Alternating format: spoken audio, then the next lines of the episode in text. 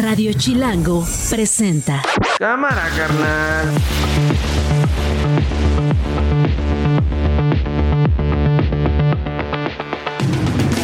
Martes 7 de noviembre del 2023, una de la tarde, soy Nacho Lozano y esto no es un noticiero. Así suena el mediodía. Creo que con la visita de hoy, en tres ocasiones en Acapulco, y lo digo porque los adversarios politiqueros han sostenido de que no he ido. operativo. ¿Y para qué nos haces pendejo que nos vas a meter y nos cargas dando vueltas? Dime cómo estoy de quebrada. ¿Eh? venimos a pedir apoyo para Acapulco aprobado en lo general y en lo particular por 262 votos lo no reservado. Vienen a hablar aquí de Veracruz, 61 mil millones de pesos para Veracruz e ilimitado presupuesto para apoyar al pueblo de Veracruz como nunca. Hoy se les están dando electrodomésticos a centenares de miles de personas necesitadas. Nosotros donamos un mes de nuestro sueldo. ¿Ustedes cuánto dieron? Solo le pido a Dios que lo injusto no me sea indiferente, que no me bafete la otra mejilla, después que una garra me arañó hasta la suerte. Esto no es un noticiero.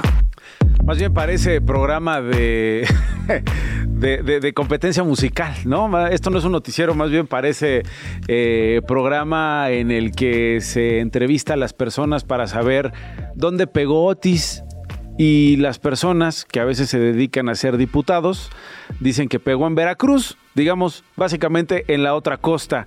La voz que escuchábamos es de Gerardo Fernández Noroña, el diputado del Partido del Trabajo y quien es uno de los voceros de Claudia Sheinbaum, decir que se apoyó y que se ha entregado electrodomésticos a Veracruz, el mismo que suele confundir Puebla con Oaxaca, el mismo que confunde Oaxaca con Puebla, hoy confundió Veracruz con el estado de Guerrero. Y al último, escuchábamos también a una diputada que formó parte del grupo de eh, diputados de Morena que eh, subió a la tribuna eh, a cantar Solo le pido a Dios.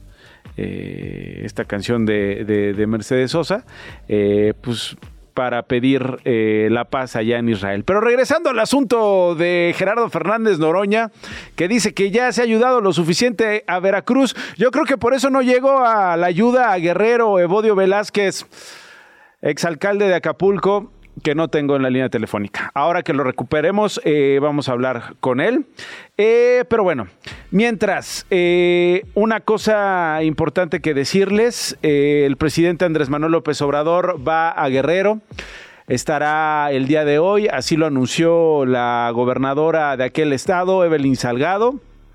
¿Ya está Evodio? Evodio, buen día. ¿Qué tal, mi querido Nacho? Buen día, tus órdenes. Oye, eh, bromeaba un poco que no sé si escuchaste a Gerardo Fernández Noroña, el diputado del PAN, que decía que ha llegado la ayuda suficiente a Veracruz y que ya están entregando los electrodomésticos en Veracruz. Yo creo que por eso tú te estás quejando, Evodio, porque la ayuda está llegando a Veracruz y no a Guerrero. Pues imagínate cómo andan, cómo andan de mal, ¿no? Este, como que se les está olvidando que el mayor desastre que ha vivido en este momento el país en la presencia de un huracán categoría 5 fue en Acapulco. Entonces. Del otro lado, no más, digamos, no en el Golfo de México, sino, el sino en el Pacífico. A ver, Evodio, ya llegó la caravana. Ayer estuvo difícil la cosa cuando intentaron entrar al centro histórico. Aquí estuvimos eh, haciendo la crónica al vuelo, vamos a decirlo, de eh, cómo es que elementos de la Secretaría les impiden eh, pasar con los vehículos y, algún, y a muchos integrantes, digamos, de la caravana a la altura de Avenida Juárez. Finalmente finalmente llegan a la plancha del Zócalo, Evodio, exalcalde de Acapulco, Evodio Velázquez. Yo no veo la manera, yo no creo que los dejen pasar a Palacio Nacional, ni siquiera que el presidente los reciba, Evodio. Pues mira, llegamos a Palacio Nacional, ahí dormimos, ahí pernoctamos, este, las 350 personas que llegamos en caravana desde Acapulco, este, gente damnificada, ciudadanos acapulqueños damnificados, algunos empresarios, algunos prestadores de servicios turísticos, activistas de diferentes muchísima responsabilidad y de manera eh, respetuosa a la investidura del presidente del país. Y venimos y venimos en una en un planteamiento serio a presentar un proyecto alternativo de lo que pensamos en Acapulco que debe de invertirse para poder eh, prontamente volver a más o menos condiciones de que Acapulco esté eh, esté listo. Pero dice el presidente que el plan es el que él está proponiendo. A palazos, nos violentaron, quisimos entregar un documento por la mañana, aprovecho tu medio para denunciar a la Secretaría de Seguridad Pública del gobierno de Martí Batres y también este, a los que vigilan ahí en el Palacio Nacional que tenía totalmente cercado. ¿Qué miedo le tiene el presidente de México a las protestas sensibles de damnificados que venimos en la mejor manera, en la mejor forma, de la mejor manera, a solamente buscar ser escuchados. Ahora, Evodio, el presidente no va a cambiar de opinión. Él dice que el plan es el que ya anunció, el que incluso está encabezando en esta visita relámpago que está haciendo al puerto. No va a crear un fondo especial para Acapulco. Yo no creo que el presidente cambie de opinión, Evodio. Sí, la verdad es una pena, una pena que, que se ha querido minimizar en todo momento el desastre. El huracán que pasó en Acapulco a destrozarlo, este, pues por supuesto que dejó devastado. Ayer se lo comentamos, esta caravana de damnificados por Otis llegó a la Ciudad de México desde Acapulco, las autoridades capitalinas les habían cerrado el paso, luego de varias horas de estira y afloja, se instalaron anoche en el campamento, en la plancha del Zócalo, y eh, piden eh, al presidente un fideicomiso para atender la situación. Fideicomiso que decía yo, vicecoordinadora del PAN en el Senado, no se va a crear, así lo ha eh, confirmado el presidente Andrés Manuel López López Obrador y así lo vimos ayer en el Congreso. Eh, Kenia López Rabadán es vicecoordinadora del PAN en el Senado. Eh, bienvenida, senadora. Muchas gracias, un gusto saludarlos desde aquí, desde el Senado de la República. Estamos literalmente en vivo, han dado una conferencia de prensa y empezando ya la sesión del Pleno. Entiendo que nos referimos a el tema que se está volviendo, sin lugar a dudas, dolorosísimo de Acapulco, ¿verdad? Correcto. Pues mira, nosotros justo lo acabamos de decir ahorita aquí a los medios de comunicación en el Senado de la República, es necesario que el presidente López Obrador entienda que ese 90% de lealtad y 10% de capacidad está matando a los mexicanos. No puede ser que él quiera pues presumir que se van a entregar 40 mil despensas cuando en Acapulco y en los municipios aledaños hay un millón de habitantes. Imagínate nada más por hacer un digamos, un, cálculo matemático, si cada familia tiene entre cuatro o cinco personas, pues entonces esas 40 mil despensas solamente le van a servir al 20% de la población y el 80% no va a tener comida. Hoy lo hemos referido aquí desde el Senado. Es necesario que haya una visión inteligente, incluyente. Según los propios datos del gobierno, el 70% de quienes han sido afectados por Otis el 70% están en pobreza o pobreza extrema. Obviamente, el presidente de la República tiene que asignar recursos, tiene que haber un presupuesto específico. Destruyeron el Fonder, se lo robaron, eh, lo metieron en una refinería que no refina nada y hoy claramente se necesitan recursos. ¿quién se, robó, ¿quién, se robó, ¿Quién se robó lo del Fonden? Pues mira, ¿te acuerdas que destruyeron todos los fideicomisos, incluyendo el fideicomiso del Fonden y dijeron, pero ¿quién se lo robó? No, más bien, más bien desaparecieron el Fonden, ¿no? Claro, ¿O quién se lo robó? Si me apura, se lo robaron, porque yo no he, hoy, no sé si, si claramente. Es que es mucho dinero. Si alguien se lo robó, ¿por qué no hay una denuncia de alguien se robó el Fonden? Yo lo dije aquí en la tribuna y claro que desde mi perspectiva se robaron el Fonden. O sea, más bien lo utilizaron para otras cosas. Pero claramente hoy creo que la realidad, como, como, como usted dice, senadora, eh, eh, pone, digamos, en su lugar las políticas públicas, ¿no? ¿Dónde están los recursos que eventualmente se tendrían que utilizar eh, frente a una desgracia como esta? Eh, ¿Por qué desaparecer algo que sí era de ayuda por décadas, no? Sí, a ver, quisiera, digamos, un poquito hacer algo de historia. El Fonden tenía, cuando lo destruyeron o yo argumento se lo robaron, 10 mil millones de pesos. En el mejor momento del Fonden incluso tenía 30 mil millones de pesos. Estamos hablando por ahí del 2019. Claramente el presidente de la República quitó ese dinero y lo mandó, porque es el dinero de los mexicanos, ¿eh? no es el dinero del Obrador ni de Sheinbaum, es el dinero de los impuestos de los mexicanos. lo mandó a sus mega obras, o supongo que ahí se ejerció el recurso, y claramente no hay una ayuda a la vida de las personas que debería ser prioritaria antes de cualquier obra faraónica. Hoy, ¿qué estamos pidiendo, Nacho? Nosotros estamos hoy diciendo desde aquí, desde el Senado, es urge que en este momento que se está discutiendo el presupuesto en la Cámara de Diputados se asignen 60 mil millones de pesos. Porque esta devastación, esta destrucción que ha hecho Otis no tiene precedentes. Estábamos escuchando hace unos minutos aquí en el Senado al senador Añorbe, que es de, Guerrero, ¿no? Fue alcalde, fue alcalde allá en Acapulco, ¿no? ¿Perdón? Fue alcalde en Acapulco, Añorbe, Manuel Añorbe. Sí, bueno, que en estricto sentido ha estado ahí, digamos, viviendo, durmiendo y, y pues digamos, acompañando a sus paisanos.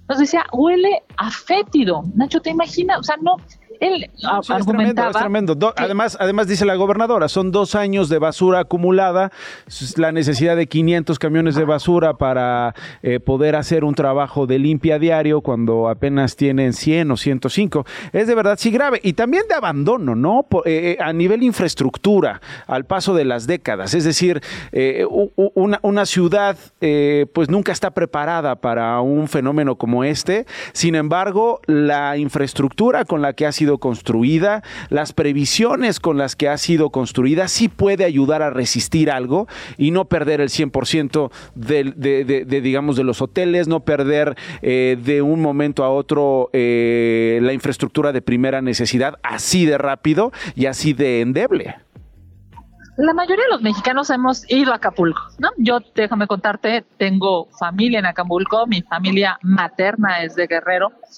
y claramente la historia que nos cuentan es terrible, porque no es cierto que hay luz, Nacho, no es cierto. O sea, es, es, una, es impresionante, pues, cómo escuchas al presidente de la República decir que hay luz cuando claramente hay testimonios de que no hay luz. O sea, aquí acabamos de mostrar fotos, pues, de que no, de que no hay luz en cuando menos la su, su argumento es que ellos restablecen la infraestructura de CFE, pero de ahí a que una casa esté en condiciones de recibir la energía ya es otra cosa.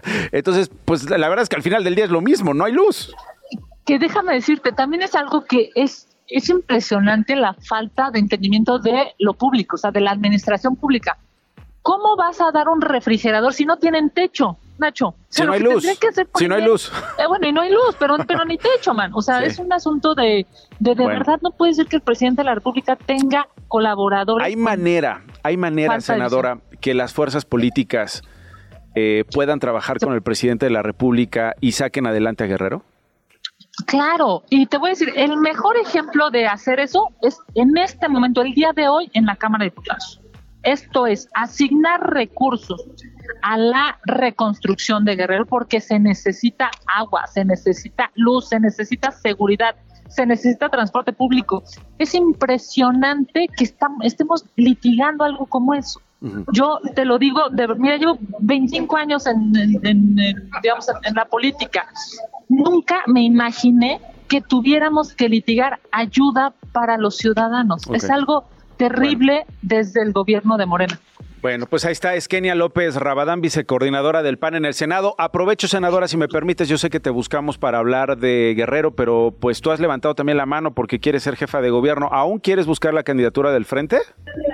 Levantada la mano. Ahora, parece, parece ser que va a ser hombre el candidato del frente. ¿eh? Y parece ser que ya dijo Marco Cortés que quiere un candidato hombre, el presidente de tu partido yo, te quiero decir algo. Yo presenté la mayor cantidad de iniciativas, 50 iniciativas, para que el principio de paridad, ustedes mujeres y hombres, pudiéramos estar en el mismo número en la toma de decisiones. ¿no? O sea, yo, digamos, soy como quien ha luchado, llevo 10, 12 años en este tema para que las mujeres tengan poder, pero sobre todo hagan mejores gobiernos, eso es lo, que se necesitaría.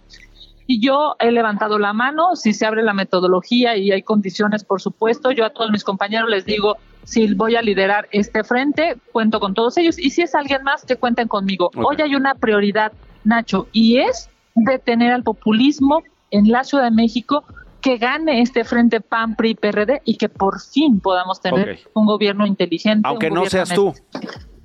Es decir, es que, es que déjame que te insista, porque es que Marco Cortés ya dijo que tiene que ser hombre.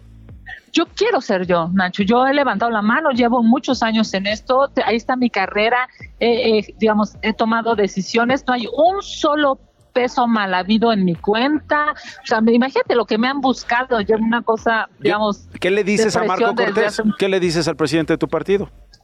Pues yo le digo, ojalá y haya entendimiento de todos los partidos de, la oposición para que quien gane las encuestas, quien sea el mejor perfil, quien sea, yo, yo espero ser yo, yo quiero ser yo, pero si, pero si hay alguien que está arriba de mí en las encuestas, por supuesto lo apoyaré.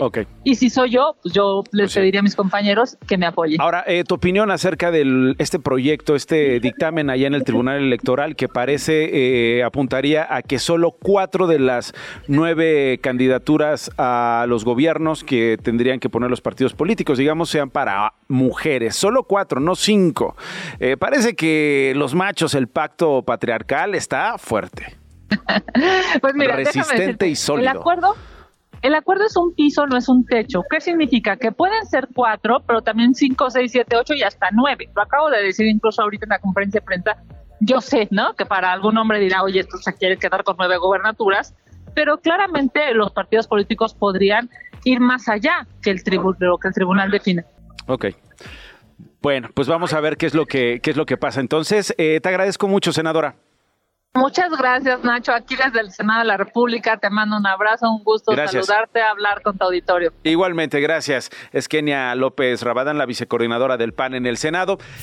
Radio Chilango. Gina Jaramillo está con nosotros. Tú no padeces esto porque tú tienes tus invitados en el foro y no sabes cómo te... Eh, me da muchísimo gusto tenerte acá y cómo no te deseo que tengas que hacer entrevistas todos los días por teléfono. ¿Cómo estás, Gina? Muy bien, Nacho. Feliz de estar aquí en tu cabina. Vecino, vecino. Vecino, somos vecinos de cabina. Oye, eh, te he venido escuchando en los últimos días hablar de muchas cosas porque obviamente Vamos Tranqui es uno de los mejores programas, si no es que el mejor que está en la programación de Radio Chilango. Y entre otras cosas, lo que hace Gina Jaramillo es visibilizar una serie de, una serie de temas que no necesariamente en los medios de comunicación, para empezar, nosotros los periodistas o los presentadores o los comunicadores tenemos claros y que tienen que ver con las infancias, con la diversidad, con las adolescencias y sus libertades. Y hay un programa que me compartiste y que me dijiste, Nacho, por favor, hay que hablar de esto. Así es, estamos eh, celebrando, porque yo sí lo considero un fiestón, este cuarto encuentro internacional de infancias y adolescencias libres y diversas.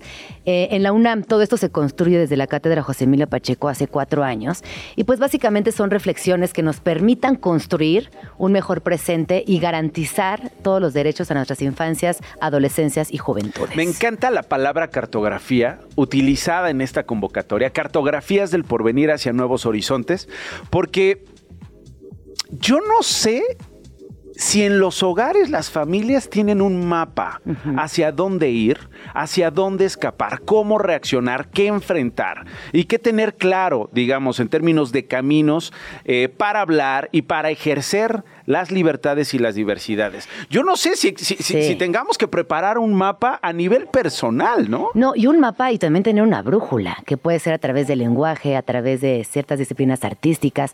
Cuando hablamos de mapas personales, de cartografías sociales, también es importante tener esa brújula.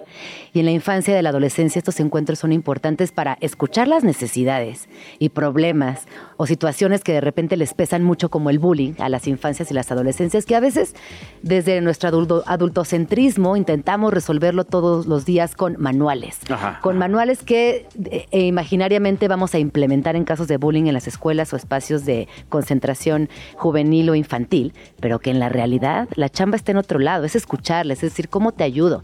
De verdad está esta cartografía y también está esta brújula para cuando tú te sientas medio perdida, nos cuentes de qué va. El mapa se traza a partir de las respuestas a estas preguntas que tú estás haciendo, ¿no? ¿Quién eres? ¿Cómo te sientes? ¿Cómo ves esto? ¿Qué opinas de esto? ¿Qué pensarías si hacemos esto? ¿Hacia dónde quieres ir?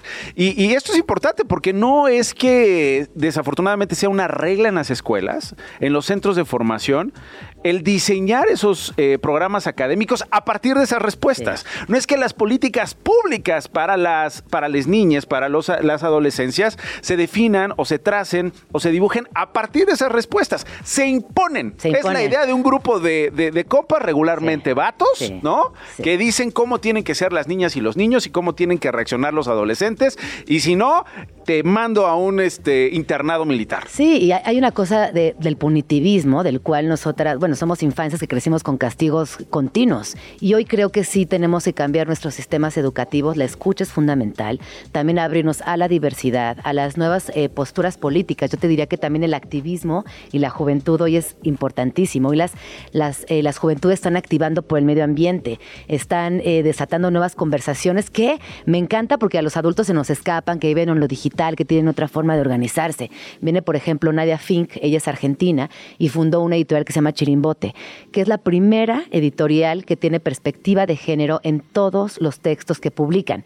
Y además, Nadia y todo el equipo de Chirimbote se han dado a la tarea también de revisar historias típicas patriarcales como Caperucita Roja, transformarlas y darles una vuelta por completo. ¿Y qué pasaría si todo cambiara? Y a partir de ahí también buscar la literatura como un vehículo para transformar por completo a nuestras juventudes e infancias. A ver, dime algo, literatura. No leemos, Gina. Y no necesariamente eh, México se destaca por tener eh, infancias y adolescencias que lean. Pero fíjate que te tengo una, una noticia muy alentadora y muy bonita, que hace un mes estaba platicando con Elizabeth Rosales de Alfaguara Juvenil e Infantil. Y me decía que la gama que más está vendiendo de, de- de la editorial es la juvenil. Es la juvenil. Y es la infantil. Están leyendo más los Lo que jóvenes. pasa es que leen manga, por ejemplo. Ok. ¿Te acuerdas de estas mangas que, mangas japonesas que no, que a lo mejor no salen en los top 10 de literatura y los premios? Pero que es también sí literatura. Están leyendo. Y ahora en México hay muy buenas traducciones y se acaban, se agotan, es un- todo un fenómeno. Ok. Leen mucho en los iPads, leen mucho también en PDFs que se van O sea, compartiendo. dices tú, el soporte ya no es solamente el papel. O sea, los soportes pueden ser el iPad, puede, puede ser cualquier otro y dispositivo. no es la literatura, o sea, no están leyendo a Bioy Casares, no. No están leyendo a, eh, no, no sé, a, a Elena Garro, no. A Octavio Paz tampoco, pero sí están leyendo otros formatos, están leyendo sagas, están leyendo manga, están leyendo cómic, están generando fanzines. O sea, sí estamos frente a una generación muy creativa y a mí me emociona mucho cuando, por ejemplo, voy a preparatorias o a CCHs a dar talleres, digo, órale. Sí, sí, sí me regresa la esperanza en la humanidad que a veces termino derrotada y digo, ya no Sí. servimos de Ya no, nada. ya, ¿Hacia dónde vamos? Ya estoy perdida. y veo las- a las juventudes, digo, sí. No, no, no, no. Ya, y la prueba de eso es lo que va a ocurrir entre el 9 y el 11 de noviembre en el Centro Cultural Universitario de CEU, de Ciudad Universitaria, eh, al sur de la Ciudad de México. Estas cartografías del porvenir hacia nuevos horizontes. Muchas actividades. ¿Dónde pueden eh, consultarlas, G? Todo lo pueden encontrar en arroba cultura UNAM, en la cátedra josemiliopacheco.unam y en nuestras redes sociales, arroba Jen Jaramillo. Gracias, presentes. Te quiero muchísimo. Ah, hoy te quiero más. Mañana te escuchamos. Esto no es un noticiero. Con Nacho Lozano. Las noticias de una. Al mediodía hay que tener claros algunos temas y eso los trae Gloria Hernández en Fa en Corto con lo más importante, Glo. Buenas tardes, Nacho, Hola. amigos de Radio Chilango. El presidente López Obrador viajará a Acapulco. A las 4 de la tarde encabezará una reunión de evaluación del plan de reconstrucción y recordó que con esta ya serán tres veces que va al puerto. Escuchemos. Creo que con la visita de hoy, en tres ocasiones en Acapulco, y lo digo porque los adversarios politiqueros han sostenido de que no he ido.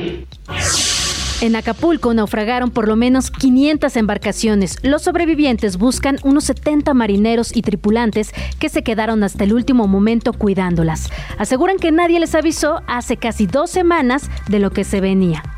Ninguna autoridad nos puso al tanto, ni Capitanía de Puerto, ni la Armada, ni Protección Civil. Viene un, un huracán de tanta intensidad y nadie nos, nos- nos dijo nada. A ver, Glo, te tengo dos preguntas. ¿Cuál es la capital de Guerrero?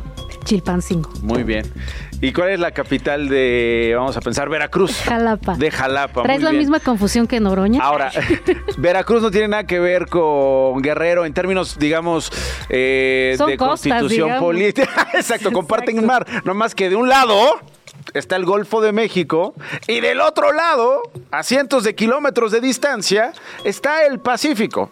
En un lado pasó el huracán Otis y destruyó municipios en Guerrero. Y por otro lado, han pasado otros huracanes y siguen reconstruyéndose en muchas comunidades, pero son estados diferentes. ¿Por qué te estoy planteando esto? Pues bueno, en la intervención de la discusión del presupuesto, Gerardo Fernández Noroña tuvo esta pequeña confusión y estaba defendiendo los recursos que el gobierno federal ha asignado a los damnificados por Otis, como bien dices, pero pues le falló el Estado y se fue un poquito más lejos de Veracruz. Vamos a escucharlo. Vienen a hablar aquí de Veracruz, 61 mil millones de pesos para Veracruz e ilimitado presupuesto para apoyar al pueblo de Veracruz como nunca. Hoy se les están dando electrodomésticos a centenares de miles de personas necesitadas. Nosotros donamos un mes de nuestro sueldo. ¿Ustedes cuánto dieron? El asunto es que todos nos equivocamos y eso nos puede pasar a todos. La cosa es que ya Gerardo Fernández Noroña ya le había pasado varias veces. Un día confundió Oaxaca con Puebla. Entonces ya también es algo que tiene que atender, ¿no? Sí, trae una especie de dislexia entre izquierda y derecha por ahí. Pero bueno, además lo dijo dos veces, ya le estaban ahí medio soplando y aún así la volvió a regar. Pero vámonos con la última. Esto es de el multimillonario Elon Musk, que ya tiene otro pequeño negocio en México. Starlink, su empresa proveedora de internet satelital, ganó dos contratos por más de 1.900 millones de pesos con la Comisión Federal de Electricidad para llevar Internet a zonas rurales. Radio Chilango.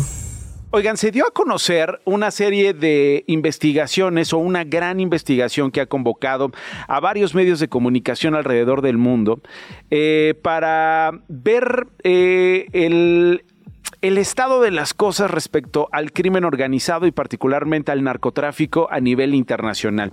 Expedientes del Narco o Narco Files eh, es una colaboración de varios eh, medios de comunicación, de varios medios que se dedican a la investigación periodística, Aristegui Noticias, Mexicanos contra la Corrupción y la Impunidad, Quinto Elemento Lab y el Organized Crime and Corruption Reporting Project, que tienen esta colaboración, digamos, en la que publican, eh, entre otras cosas, eh, la, el entendimiento, la comprensión de una serie de correos electrónicos que fueron filtrados desde la Fiscalía General de Colombia, a partir de los cuales pues vamos a decirlo, decenas de periodistas han podido trazar todo un andamiaje bien complejo, bien sofisticado del crimen organizado que involucra a México, que involucra por supuesto a Colombia, a Perú, a Bolivia, a España hasta los Países Bajos, donde se procesa y vende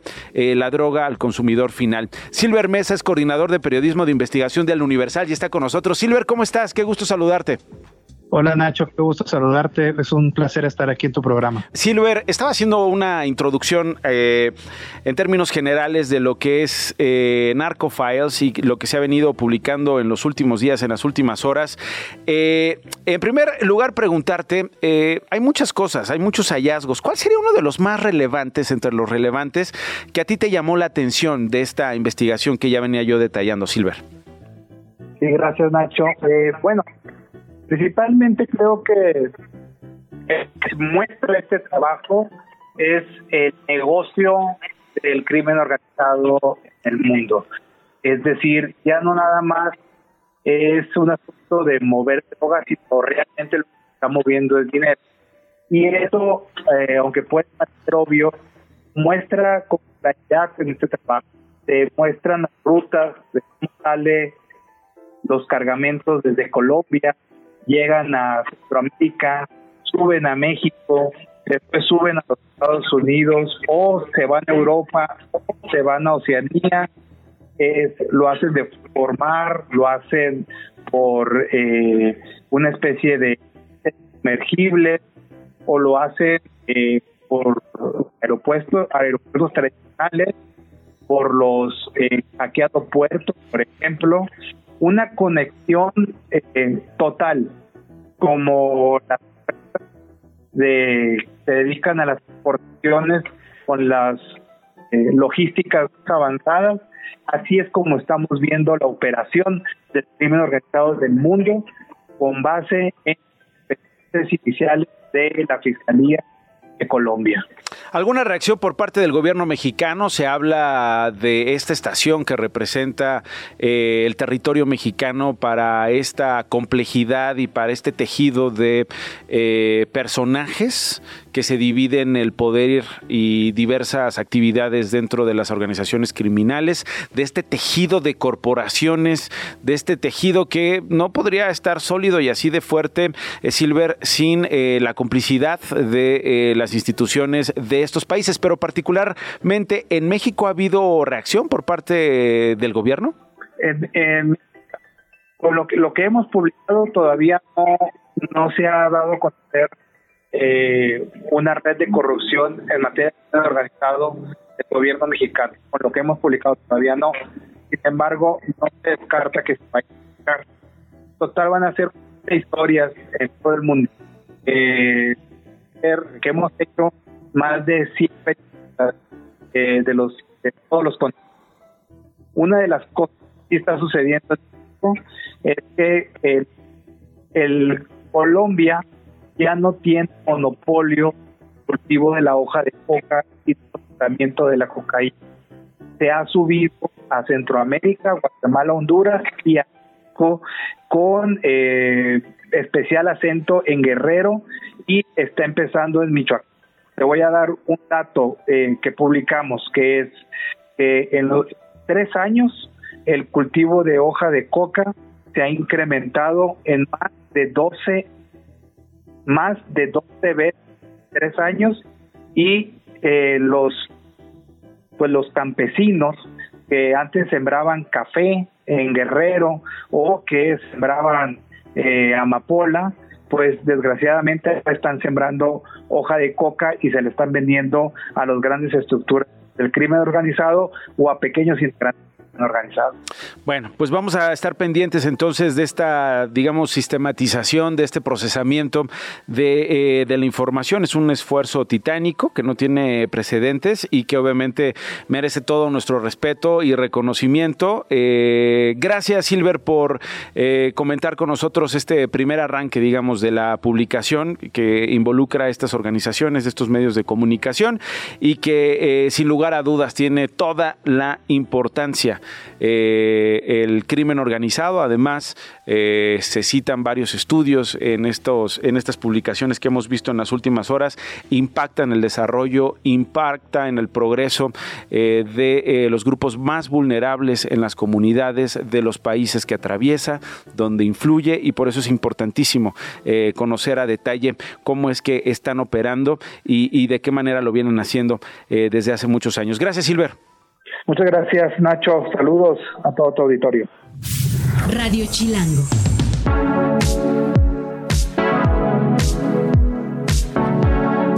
La Fiscalía de la Ciudad de México aseguró un ranchito ahí en Hidalgo, un ranchito nomás de un valor de 23 milloncitos de pesos, ahí nomás, eh, presuntamente propiedad de Felipe de Jesús Gutiérrez. ¿Quién es este hombre? ¿Le suena o no le suena? Ah, bueno, fue el secretario de Desarrollo Urbano y Vivienda de la capital durante la administración de Miguel Ángel Mancera, un ranchito de 18 mil metros cuadrados en la Titalaquia. Eh, 81 borregos, 3 caballos, 2 burros, distintas aves, 4 patos, gansos, guajolotes, pavorreales, una serie de, vehículos también asegurados. Hay una, un vehículo todoterreno color verde militar, una camioneta pick-up, un lujo eh, pues que se desborda en este rancho. El vocero de la Fiscalía de la Ciudad de México es Ulises Lara. Vocero, ¿cómo estás? Buen día. ¿Qué? Te, escucho, Nacho, a tus órdenes. Ulises, eh, ¿cómo dan con el rancho? Y, y, a ver, hemos estado viendo los videos que dieron a conocer desde la Fiscalía Ulises. ¿Cómo dan con el rancho? Mira, se trata de una investigación ya muy larga. Nosotros teníamos información de ese de esa propiedad que no está registrado en sus eh, bienes que él tiene que declarar como propios cuando se es funcionario público, sino que lo reubicamos por una relación con familiares y que probablemente no le pertenecía sino a alguna gente cercana. Conforme fue avanzando la colaboración con la Fiscalía de Hidalgo, se logró determinar que si era de su propiedad, se hizo una solicitud por la posibilidad de que se encuentra, de que se encontrara en ese inmueble. Vale la pena decir que el señor cuenta ya con por lo menos cuatro órdenes de aprehensión relacionadas con eh, temas en los que como servidor público incumplió. O sea, tenemos conductas en los que él aprovechó su cargo para firmar, autorizar y llevar a cabo otras acciones que por lo que entendemos pues sirvieron para su propio beneficio. Como es el caso de este inmueble que ahora formará parte de la investigación por enriquecimiento ilícito. Como bien lo comentabas, eh, Nacho, ayer asistimos, bueno, el día que se asistió, ayer lo que estábamos comentando, que se presentó nuestro cuerpo de policías, Ministerio Público y por supuesto peritos, un perito arquitecto, junto con la colaboración de la Fiscalía del Estado de Hidalgo, y se pudo determinar pues, un costo aproximado de todo el inmueble de más o menos 23 millones. pues una lana, Ulises. Es decir, no era una propiedad eh, pequeña. Eh, preguntarte lo que eh, se ha venido también diciendo al paso al paso de ya los años y ahora después de este descubrimiento al paso de las horas. ¿Cómo estaría relacionado este rancho?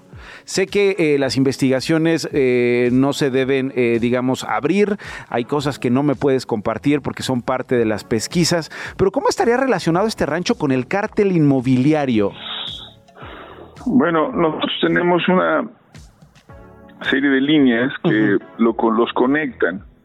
Mira, la mayor parte de las autorizaciones que se tienen que entregar para la edificación una parte corresponde a las autoridades de las alcaldías o de las jefaturas delegacionales en su momento, en el pasado, y también de las autoridades centrales, en particular de la Secretaría de Desarrollo Urbano. Okay. Eh, cuando nosotros iniciamos la investigación sobre la corrupción en bienes raíces, eh, recordarás que tuvimos eh, anuncios distintos sobre casos en los que se rebasaban los niveles que establecía el programa parcial de desarrollo y que las personas que digamos más más, más pisos. los documentos. Exacto más pisos que los autorizados más grandes que lo que decían beneficios a funcionarios públicos cosas oscuras en cuentas y depósitos y premios. Y ahí es donde hay una relación con autoridades de la del área central, en particular de la Secretaría de Desarrollo Urbano. Como bien comentas, no puedo darte el detalle y los puntos en donde están conectados, pero hay una relación en todas las líneas de trabajo y de mm. investigación que se han desarrollado. Que se han Con este hecho, nosotros además, déjame decirte que en el, en el espacio ya formal, en la investigación, logramos obtener también otras informaciones dentro de la casa que nos van a dar seguramente otros elementos para, em, digamos, fortalecer nuestras investigaciones en la carpeta. Eh, eh, ¿Me puedes compartir algo de lo que encontraron en el rancho, en la casa? Bueno, ya lo comentabas tú, en la casa estaba, hay, un, hay una parte construida importante que constaba de sala, de lugares. Me refiero a las informaciones que eventualmente alimentarían ah, las bueno, Pues la información tiene que ver con el mantenimiento, los pagos y unos documentos. Ah, ok. Ok, que allá, entre otras cosas, permite eh, acreditarle, digamos, la propiedad de, esta, de este rancho a este exsecretario. Sí, no solo, sino también eh, hasta estamos nosotros en la idea de que podemos tener posibles ubicaciones. Ah, posibles ubicaciones, porque sí, hay que decirlo, está prófugo. Es correcto. Está prófugo. ¿Y le están pisando los talones, vocero? Pues por lo menos tenemos información que nos puede dar algunos datos, ¿no? Entonces va a ser muy importante y como tú sabes, la ficha roja se emitió, está buscado en más de 120 países. Estamos convencidos que ahora tenemos datos que nos pueden dar una mejor localización, ¿no? Siempre dentro del territorio de alguna nación distinta, de una nación hermana, pues hay que pedir la colaboración y buscar la forma de que nos puedan identificar pues llamadas telefónicas y otros datos. Ok, eh, Santiago Tabuada, ¿está relacionado en esta investigación? ¿Está siendo investigado Santiago Tabuada, el panista?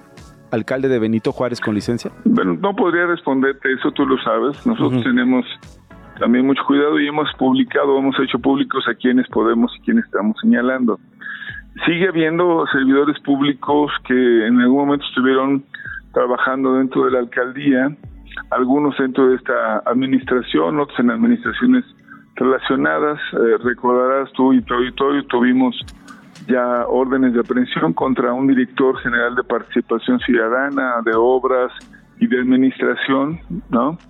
Y que están pues, claramente identificados con pues este tipo de prácticas que pues representaban permisos para poder construir con más niveles, todo eso que hemos comentado y que generaban beneficios. Así que en el sentido general te puedo decir, seguimos avanzando, estamos por presentar ya también en breve algunos avances de otros casos que también están, digamos, vinculados a, formas de actuación en la propia alcaldía que refieren, pues, eh, a acciones que pueden ser tipificadas como delito. Como delito. Obvio, tú lo sabes, no sabemos la acusación, pero será quien determine la situación jurídica de ellos un juez.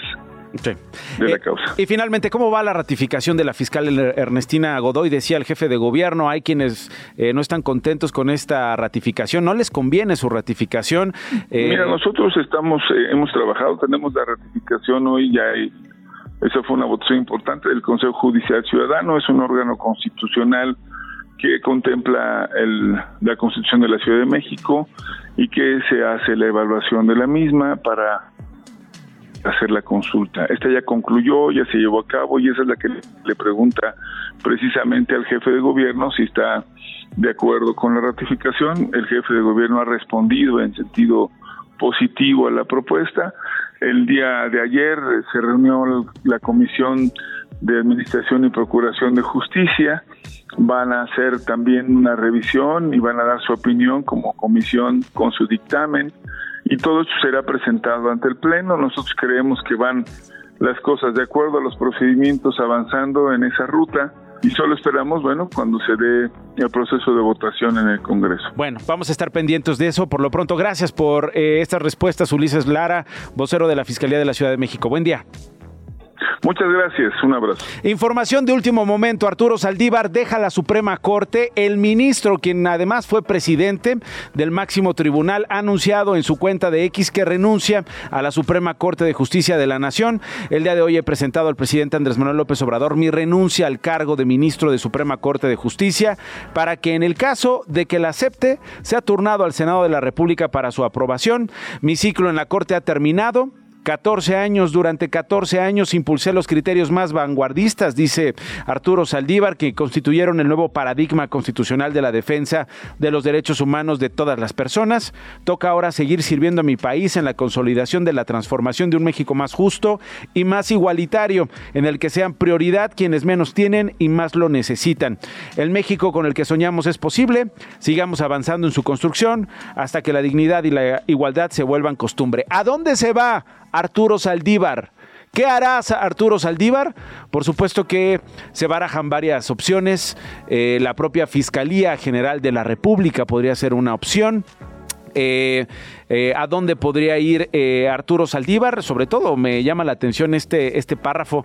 Toca ahora seguir sirviendo a mi país en la consolidación de la transformación de un México más justo y más igualitario. Pero bueno, la diputada del Congreso de la Ciudad de México, Ana Francis Morsi, está en la línea telefónica. Eh, tu reacción, mi querida Ana Francis, no te hablé para esto, pero ¿cómo ves? Ya Arturo Saldívar deja la Suprema Corte. ¿Cómo estás? Qué gusto saludarte.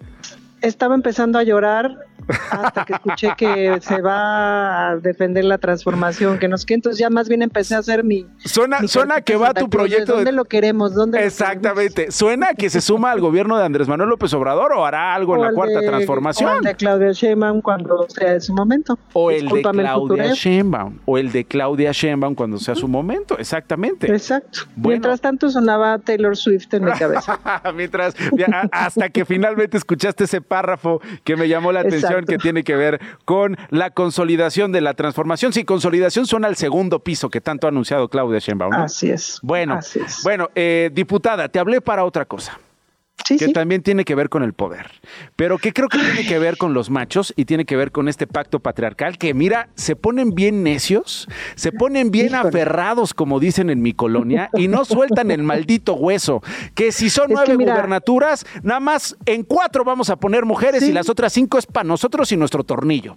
Tornillito. Es que el patriarcado sí se va a caer, pero están de un agarrado. Hijos de Dios. Están bien trepados. Entonces, en este dictamen que proponen, por las gracias de Movimiento Ciudadano, que son feministas de contentillo, dicho sea de paso, en el dictamen que proponen dicen, vamos a dejar aquí aparte a Yucatán porque ellos ya legislaron y las hilachas y luego entonces la paridad viene de acá para acá. Y entonces yo digo, pues mejor vamos a dejar aparte este, los últimos cinco años y decidamos a partir de los últimos 70.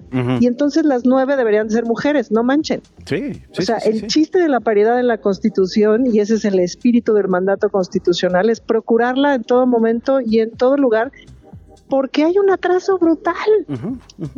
Que hay que emparejar. Pues, Ahora, hay, dos, hay dos competencias que llaman particularmente la atención, diputada. La primera es Chiapas y la segunda, que creo que es la que más ha captado los análisis, las columnas y la crítica a esto es la Ciudad de México y tiene que ver con tu partido, eh, aunque Movimiento Ciudadano, eh, con tu H partido, aunque Movimiento Ciudadano, pues ya se puso, se montó en su macho literal ante el tribunal y dice, no me van a decir a quién voy a poner yo como candidato. Y ahí va Morena, ahí va el PRI, ahí va el PAN, el va el PRD, decir a nosotros tampoco. Y eso que hace unos meses defendían al INE. Eh, ¿Qué, va a pasar si eventualmente eh, se abre la posibilidad de que no sea Clara Brugada y sí Omar García Harfus? No tengo idea y no quiero pensar en esa posibilidad porque sería complejo y complicado. Lo que yo veo detrás del movimiento de Clara Brugada es una gran mística e inspiración. No sé cómo decírtelo, es decir, entusiasma por congruencia entusiasma, pues, ¿no?